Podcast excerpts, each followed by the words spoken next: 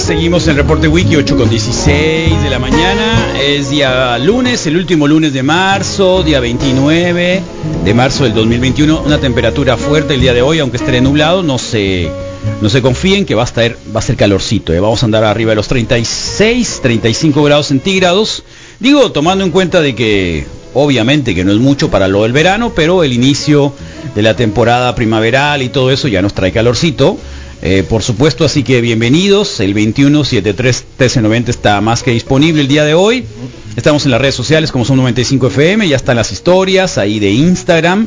Estamos en Facebook Live ya transmitiendo también para que ustedes puedan dejar mensajes, pueden recuperar también eh, la transmisión cuando ustedes lo deseen y sus comentarios, escuchar el programa también ya compacto en Spotify como podcast y los videitos que estamos haciendo todos los días también con parte del reporte wiki, ya saben, 21 73 1390, hoy mañana vamos a estar haciendo programa, el miércoles tomamos un pequeño descanso.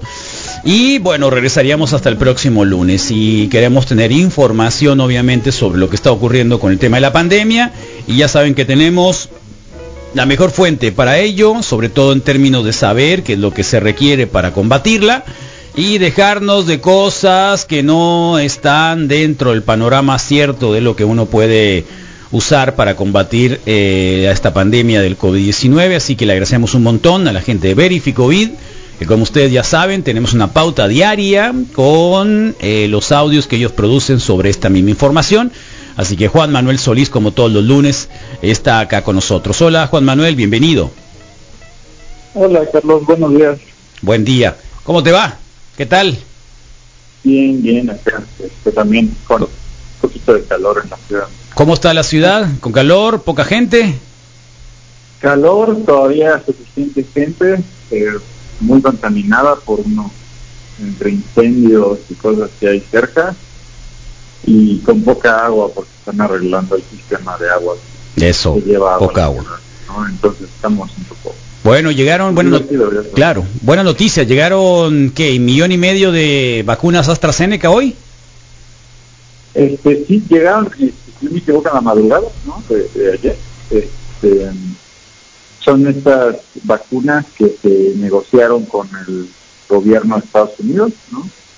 Hay que recordar que en Estados Unidos la vacuna de AstraZeneca no está aprobada todavía para uso de emergencia, eh, aunque esto pueda provocar tal vez, o sea, o levantar un poco de suspicacia de algunas personas, eh, en general creemos que está más motivada de manera o tienen motivaciones un poco más políticas, ¿no? Este, porque es una vacuna que ha sido aprobada en otros países del mundo, ¿no? En otros países del mundo y, los, y algunos de los reguladores más importantes del mundo, ¿no? Como el Reino Unido, la Agencia Europea de Medicamentos, ¿no?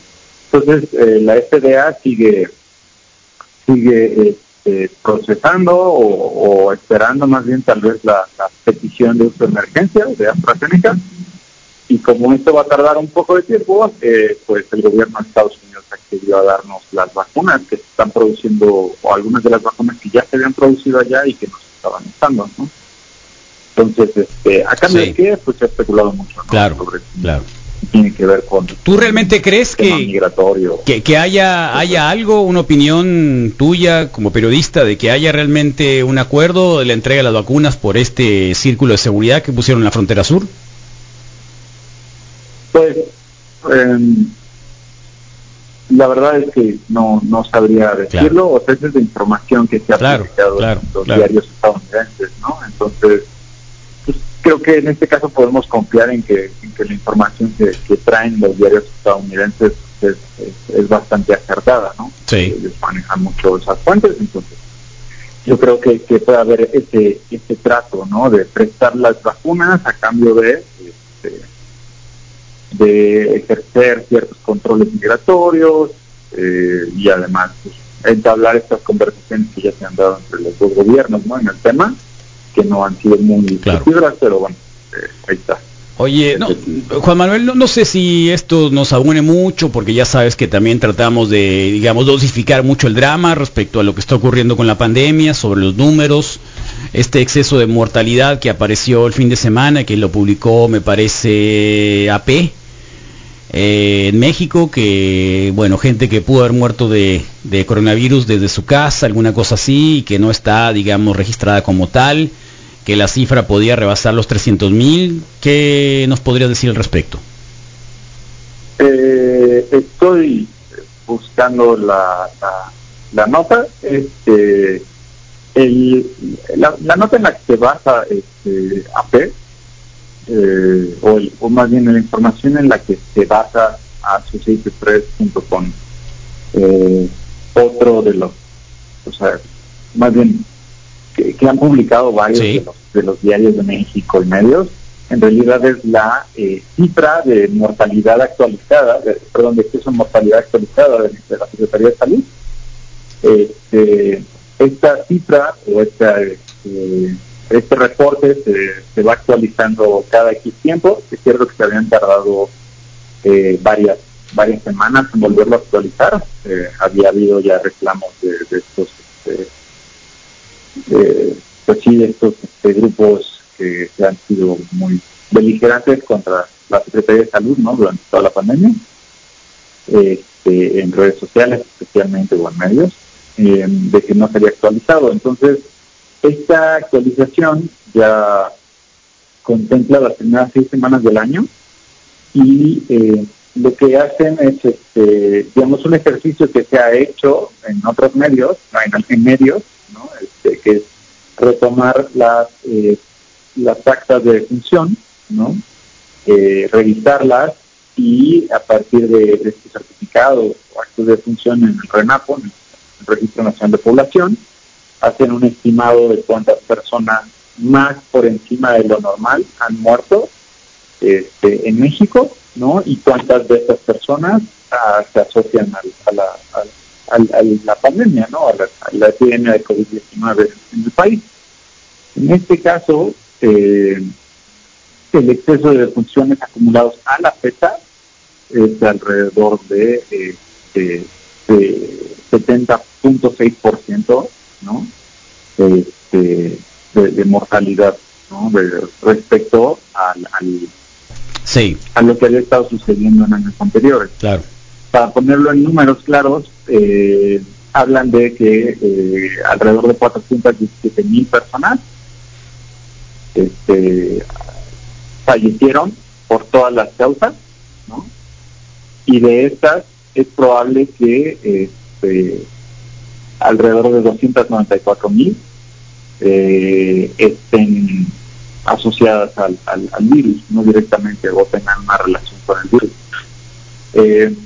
Esto significa que, alrededor de este, sería algo así como 320 mil personas, ¿no? más o menos, el total de personas que este, han fallecido desde el inicio de la epidemia hasta mediados de febrero, eh, que es pues, un 60% más de lo que tiene el registro de la cifra oficial, ¿no? es decir, el que nos enseñan las conferencias este, de, la tarde todos los días.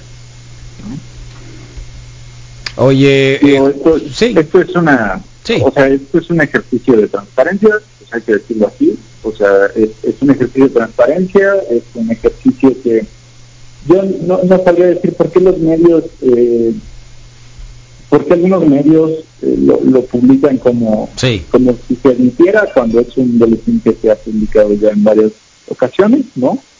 Es decir, que está llevando un, este, que está un seguimiento de, estas cifras. ¿Por qué? Porque no, no se le puede tomar las, las muestras a todo el mundo. Es una realidad. Exacto. La cantidad de gente que se ha muerto es muchísimo.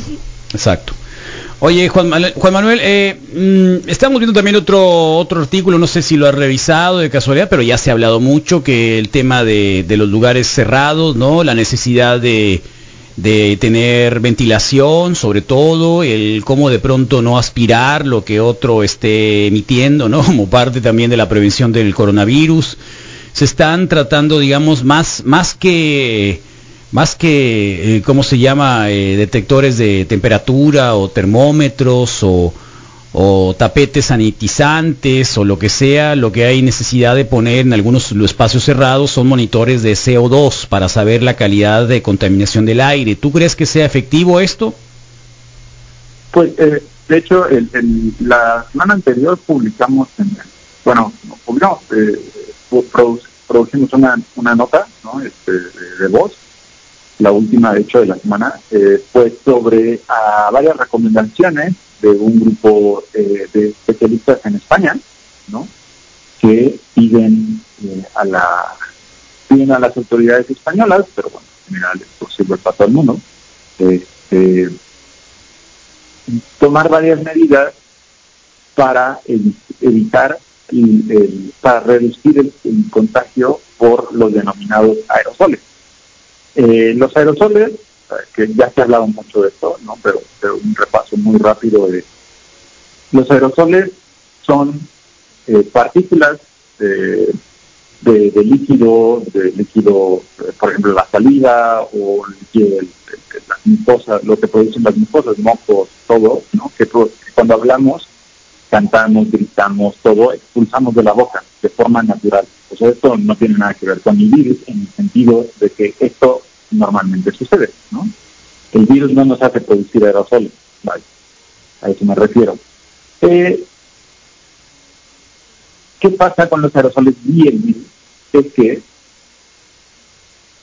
a diferencia de otros virus, como por ejemplo el ébola, eh, el virus de la, o más similar al virus de la influenza, ¿no? Y este, el coronavirus, que contra el que estamos en este momento peleándonos, este, es un virus que sí se puede transmitir de manera aérea, es decir, en estas gotitas de saliva, moco, etcétera, que tenemos, que producimos, se contienen los virus, ¿no? Que, se reproducen en nuestro tracto respiratorio, que es todo el sistema de, los pulmones, la garganta, la nariz, ¿no? Y cuando hablamos, este, los expulsamos, ¿no? Cuando se habla de aerosoles, se habla de las partículas más pequeñas que, a diferencia de las gotas obvias de saliva, no hay, todo el mundo conoce a una persona que cuando habla tal vez escuche mucho, este, esas no son a las que nos referimos especialmente. De hecho, el contagio por este tipo de gotas se le llama contagio por contacto, porque tienes que estar cerca de alguien para que te contagien de esa forma, ¿no? Tienes que estar fuera de esa distancia de seguridad que le llamamos perdón, adentro de, esta, de, respetar también, ¿no? Entonces, los aerosoles son las partículas más, más, más pequeñas que se suspenden, que se quedan suspendidas en el aire y durante un tiempo pueden permanecer viables, es decir, el coronavirus puede permanecer vivo adentro de esas partículas. Y, este, y si estamos suficiente tiempo con alguien en un cuarto, por ejemplo, y esa persona está eh, infectada, ¿no? Sin el coronavirus, y todavía, por ejemplo, lo más obvio sería eh, en un escenario en el que esta persona todavía no demuestra síntomas, y pero ya está produciendo una gran cantidad de virus. Y esto cuando pasa cuando dos días antes de que inicie la enfermedad, más o menos, de que empecemos a demostrar síntomas, y eh, en el caso de las personas sintomáticas, esto pasa eh, de manera recurrente, ¿no? Durante todo el curso de, la infección. Sin embargo, las personas asintomáticas no es para decir que no transmiten el coronavirus, pero lo transmiten de manera mucho menos eficiente, alrededor de entre 30 y 40% de, una persona normal que, que, está infectada y que lo está produciendo y va a desarrollar síntomas. Entonces, lo que pasa es que si uno está suficiente tiempo con alguien en un cuarto respirando estas partículas, eventualmente pues, se va a contagiar. Claro. ¿no? ¿Cuál es el llamado? Bueno, el llamado es, primero, eh, el llamado de, la, de, de, este centenar de, especialistas de España es hacer todo lo que podamos para eh, ventilar nuestros espacios, es decir, abrir las ventanas, poner ventiladores que saquen el aire hacia la ventana, no al revés, no que lo metan, saquen hacia la ventana. Pasar la mayor parte de nuestras actividades posibles al aire libre, por eso eh, digamos que ha sido algo que se le ha criticado, eh, no solo este gobierno, no solo el gobierno, eh, pero hay que hacer el hincapié a nuestros gobiernos de que hasta la fecha, contando con la evidencia disponible, eh, todavía muchas veces los parques están cerrados, Sí, ¿no? sí, Cuando sí. sabemos que son entornos de baja transmisión, ¿por Sí, qué? Porque estás claro. al aire libre y estos aerosoles al aire libre se disuelven, pasan poquito tiempo viables, entonces se disuelven y ya se acabó, porque el virus además se muere por el sol, eso, Claro. ya lo, hemos- lo hemos hablado, ¿no? Entonces, ¿para qué son los, los medidores de, de dióxido de carbono? Eh, CO2, ¿no? Son para calcular la cantidad de aire que está este, que está cambiando, o sea, que se está cambiando en el, en el aire nuevo que está cambiándose en el cuarto. Sí, ¿no? sí. Ahora, el- la medida específica eh, de la de, esta carta española, de esta carta de, de científicas españoles, este, acá la, la voy a buscar, ¿no? Pero este, pero la idea es que los sensores no son caros, ¿no? Que son eh, son unos dispositivos pequeños, ¿no? Y en ciertas condiciones son muy, muy, digamos, son muy viables, pues para, para utilizarlos son, pueden ser muy efectivos para entender que si estamos, Claro. que si estamos ventilando lo suficiente nuestros espacios, ¿no? Esto puede ser sobre todo en, ¿cómo decirlo?, en los casos en los que eh, en los que reanudamos nuestras actividades laborales, ¿no? Y estamos en una oficina, estamos tal vez, eh, o, o en actividades escolares, ¿no? Estamos en un salón de clases. Este, para, este, para estos casos de- debe ser lo mejor, o sea, lo, lo- su mayor Claro. utilidad Claro. porque en el caso de restaurantes, idealmente, eh, y esto lo, lo digo con, con- con todo el respeto que le, que puedo tener a la industria, ¿no? A, a la industria de, Sí, sí, restaurantera. de restaurantera, es que más bien no me parece que, eh, eh, o sea, me parece que las medidas que se han tomado con la industria de los restaurantes, de decirles, mejor no tengan casi gente adentro de sus restaurantes y saquen a la gente a las calles, ¿no? Y estén en los entornos abiertos, eso es mucho más funcional, Claro, ¿no? Porque además, Claro, claro. en los entornos cerrados, un restaurante, con toda la cantidad de gente que entra y sale, la verdad suena muy complicado poder medir esta clase de, de- de cosas tan técnicas, ¿no? Entonces, es una recomendación que se ha hecho otras personas como el doctor este, Alejandro Macías. no, Alejandro Matías lo han recomendado también, Sí, ¿no? sí, sí, sí. Y este, el asunto es que, por ejemplo, en, en el caso de México no estoy seguro, yo no creo que tengamos una, una, una- un lineamiento técnico, ¿no? Y eso es parte de las exigencias de, de este grupo de, de- de científicos, científicos españoles que piden eh, que los gobiernos den lineamientos muy claros, porque, por ejemplo, además de los de los de los medidores de CO2, ¿qué otras cosas se pueden y se recomiendan? Ahora, esto el, el medidor de CO2 no, no tengo seguro cuánto cuesta, pero no es este, no es carísimo, ¿no? Pero es una inversión. Otra de las medidas que se recomienda para aumentar la ventilación y la filtración del aire, en este caso, es el uso, por ejemplo, de los filtros que se llaman HEPA, H-E-P-A, ¿no? Estos filtros son de alta eficiencia, son de los que utilizan, por ejemplo, los aviones, de otra clase de espacios, ¿no? Creo que los hospitales también los utilizan, no, no todos, pero la mayoría de los hospitales deben utilizarlos. Y eh, estos filtros sirven para, además de llegar a o sea, de- además de que lo que uno tiene que hacer para, para aumentar la cantidad de aire fresco que entra del exterior al interior y que está saliendo permanentemente, sirve para también ayudar a eliminar algunos de estos aerosoles que quedan suspendidos en el aire, ¿no? y, que, y que el hecho mismo de la ventilación natural o mecánica no pueden no pueden este, quitarlos, pueden, pueden, este, quitarlos de nuestro, de nuestro ambiente. ¿no? Entonces, son esa clase de medidas que, que, que todavía no, pues no ponemos en práctica Claro. en la mayoría de los casos. Pero que son, digamos, las, las, las medidas que podrían también ser eh, medidas adecuadas en lo que viene. A nosotros nos parece importante, sobre todo en estos círculos en los que nos movemos, en, en la cuestión de la, la radio, etcétera. Creo que podríamos tener algo. Bueno, Juan Manuel, como siempre, eh, ¿vas a tener un, un par de días de descanso de perdida? Este, sí, sí, sí, bueno. vamos a descansar. Este, todavía no estamos seguros de, de- ¿De cuándo? La, la, dinámica de, de, la de la nota, de, la nota de audio de, de pero este, pero sí, vamos a descansar. Ahí vamos a estar pendientes. Un par de días. Bueno, ahí está. Juan Manuel Y, Solís. Pues la recomendación. Sí, sí, sí. Cuídense, ¿eh?